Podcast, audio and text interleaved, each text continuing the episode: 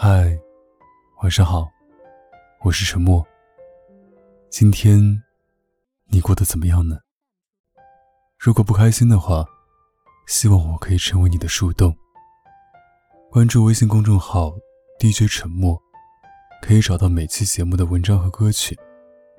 有什么想对我说的话，可以关注新浪微博“沉默 S E A N”。我永远等着你。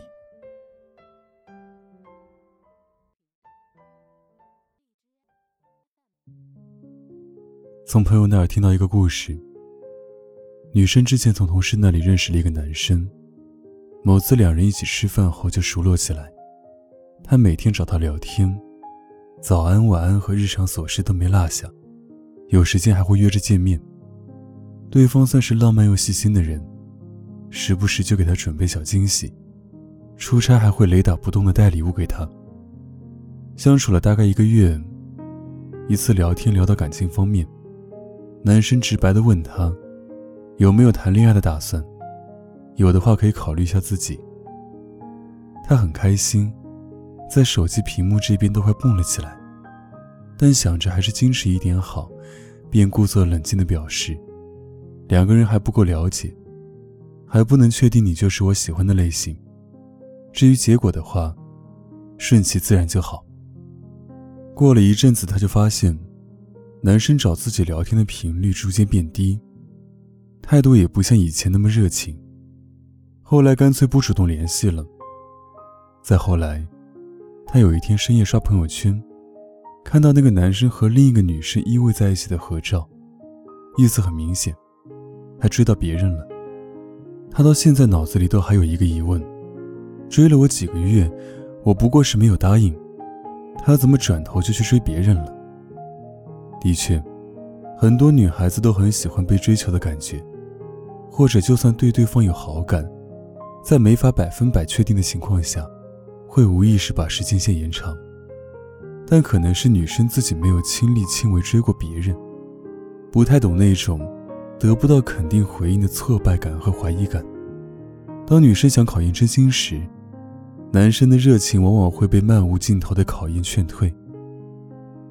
这个故事很典型，有些女孩子会想通过男生追求自己的时间长短，来确定对方付出的是不是真心。我甚至从一个女生口中听到过这样一句话：“我觉得被追求起码半年时间，才可以答应他吧。”抱有这种想法的，很可能会失望。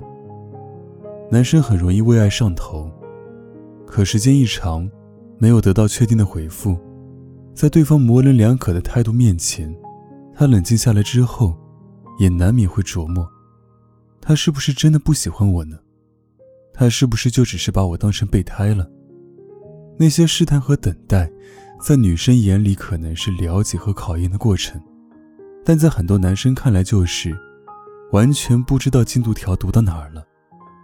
下头之后，一看状况这么不确定，那自己不如早走早止损。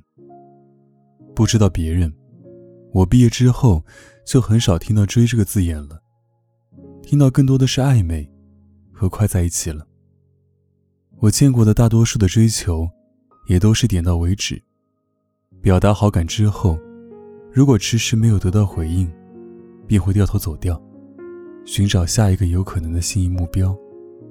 对于现在的年轻人来说，认真追求一个人是一件极小概率的事情，这个没有对错可言，人性如此，哪有人愿意一直处在不确定的状态里呢？我之前认识了一个男生，是闺蜜的大学同学。她看到闺蜜微博里泼出的我的照片。就加了我的联系方式。我们出去约会那天聊得很开心，在送我回家的路上，他对我说：“我喜欢你，我们可以在一起吗？”我点点头，当场答应。有朋友说：“你这也太草率了吧，不再多考验一阵子吗？”我心想：从什么时候开始，在一起这件事居然变得这么形式主义？爱情这种东西，或许可以被量化，但是怎么能幼稚的通过一些表象？比如说，他有没有为我付出很多成本？他追我至少三个月才可以答应，等等这些来衡量呢。我见过很多，在成年人匆忙又斤斤计较的爱情世界里，那些没有必要的试探，沉迷于被追求的舒适区，随意听信追你多久才算喜欢的洗脑。先不说恋爱这事能不能成，就算是作为两人相处的初始体验，都乏善可陈。爱没有必不必须，只有愿不愿意。不要在自己心里给恋爱加上很多条条框框。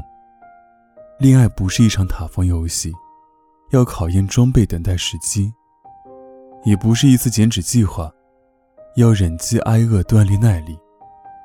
爱就是感觉到了，那就可以同意，就可以自然而然的继续我们的故事。点头跟牵手，其实都是随心而行，不需要谋划什么事件来刻意分界的。也不是论文答辩，怎么都这么紧张？真正的亲密关系，不是用许多形式来把界限划分的异常严格，是自然而然的依赖，是两颗心都觉得，感应到了对方的决定。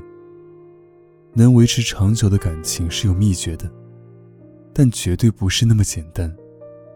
首先就不是被追时间更长才会更被珍惜。去掉没必要的绩效考核很重要，把心思多放在爱这件事本身上吧。那些所谓的时间标准，空乏无意义，都是在耗费对方的真心余量。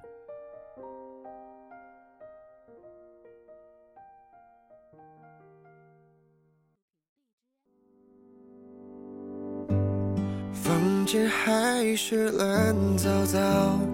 外套还丢在一角，你搬走之后，我也没改变多少。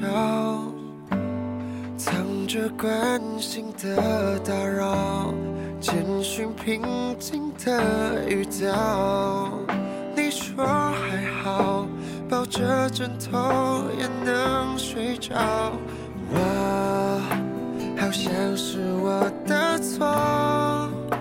再多一个拥抱，我不再放掉。难过夹带陌生的感觉，有一些已模糊的镜头，拉不回那从前。明明不是下雨天，却淋湿双眼。与你有关的泪点，的错觉，有一些。你占据我世界却不在身边，我试着把抱歉再说一遍，你还是说了再见。房间还是乱糟糟，外套还丢在一角。你搬走之后，我也没改变多少，藏着关心的打扰，简讯平静的语调。你说还好，抱着枕头也能睡着。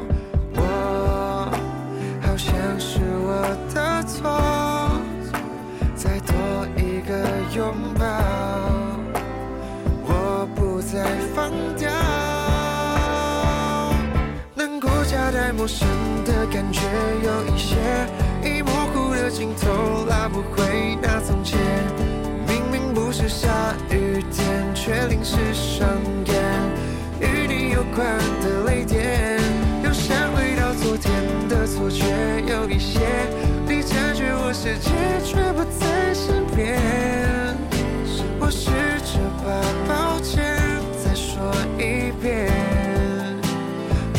说了再见，和你的照片还留着，笑中带泪是我输了，剩下弃权的选择。难过夹带陌生的感觉，有一些已模糊的镜头，拉不回那从前。明明不是下雨天，却淋湿双眼，与你有关